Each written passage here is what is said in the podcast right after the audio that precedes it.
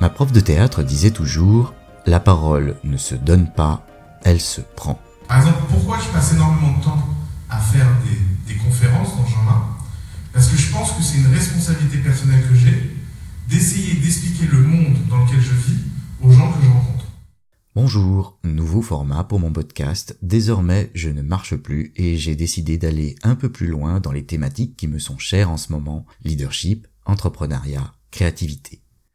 Aujourd'hui, je voudrais vous raconter comment j'ai vécu un pur moment de leadership et le décrypter pour vous. Hier soir, j'ai assisté à une conférence pour les 25 ans de la Cité des Congrès de Nantes. Le thème, la transformation numérique et ses applications dans l'événementiel par Oussama Hamar, cofondateur de The Family.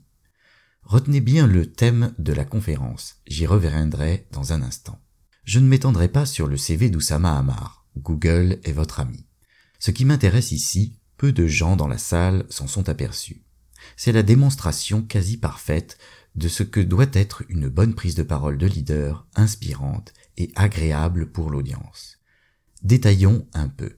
Une bonne prise de parole de leader s'exerce d'abord sur le terrain des idées. Ce n'est pas un show.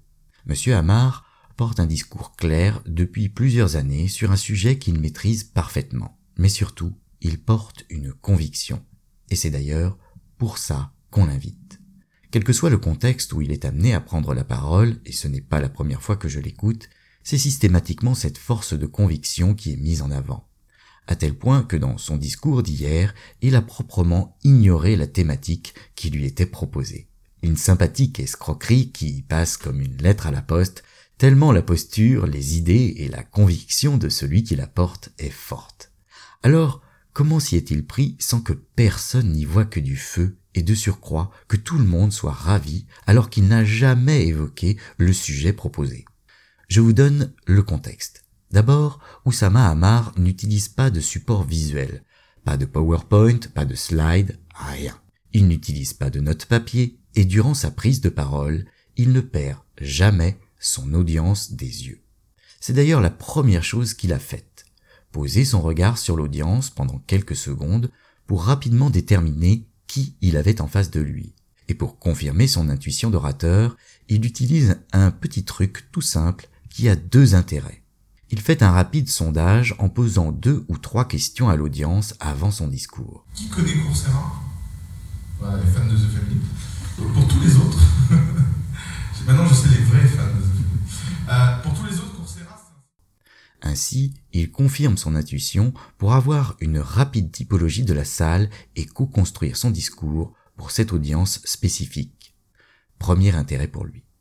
En introduisant son discours par ce sondage rapide, il réveille l'audience pour s'assurer qu'il a bien toute notre attention. Deuxième intérêt.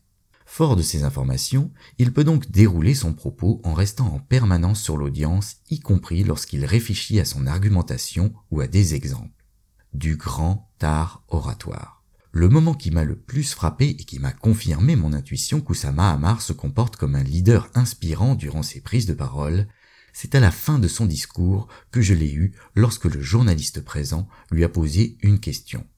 Au lieu de regarder le journaliste, il s'est immédiatement retourné vers l'audience. Pendant sa réponse, il a même judicieusement interpellé une personne de sa connaissance pour confirmer que tout le monde l'écoutait. Tout cela il le fait naturellement. Parlons un peu des réactions de l'audience, phénomène intéressant. J'ai pu observer quelques réactions dubitatives au début de son intervention.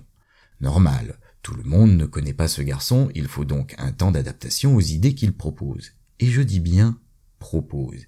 Il n'impose jamais. Son objectif n'est pas de nous convaincre, mais de faire circuler sa thèse au travers de ses convictions à tel point qu'il utilise des exemples ou des chiffres pas toujours très précis, mais ça n'est pas grave, du moment que ce soit impactant, voire spectaculaire. Comme tout orateur, il sait parfaitement qu'il n'emportera pas 100% d'adhésion. Personne ne le peut.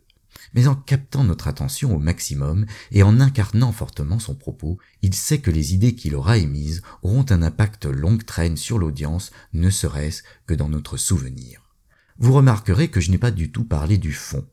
Ce n'est pas mon propos. En effet, une bonne prise de parole de leader, c'est d'abord une forme. Malgré son physique imposant, Oussama Hamar est vertical. Il se tient droit. Sa voix est claire, et si ce n'était la contrainte du micro, je suis sûr qu'il gagnerait encore en impact sur son auditoire s'il n'en utilisait pas.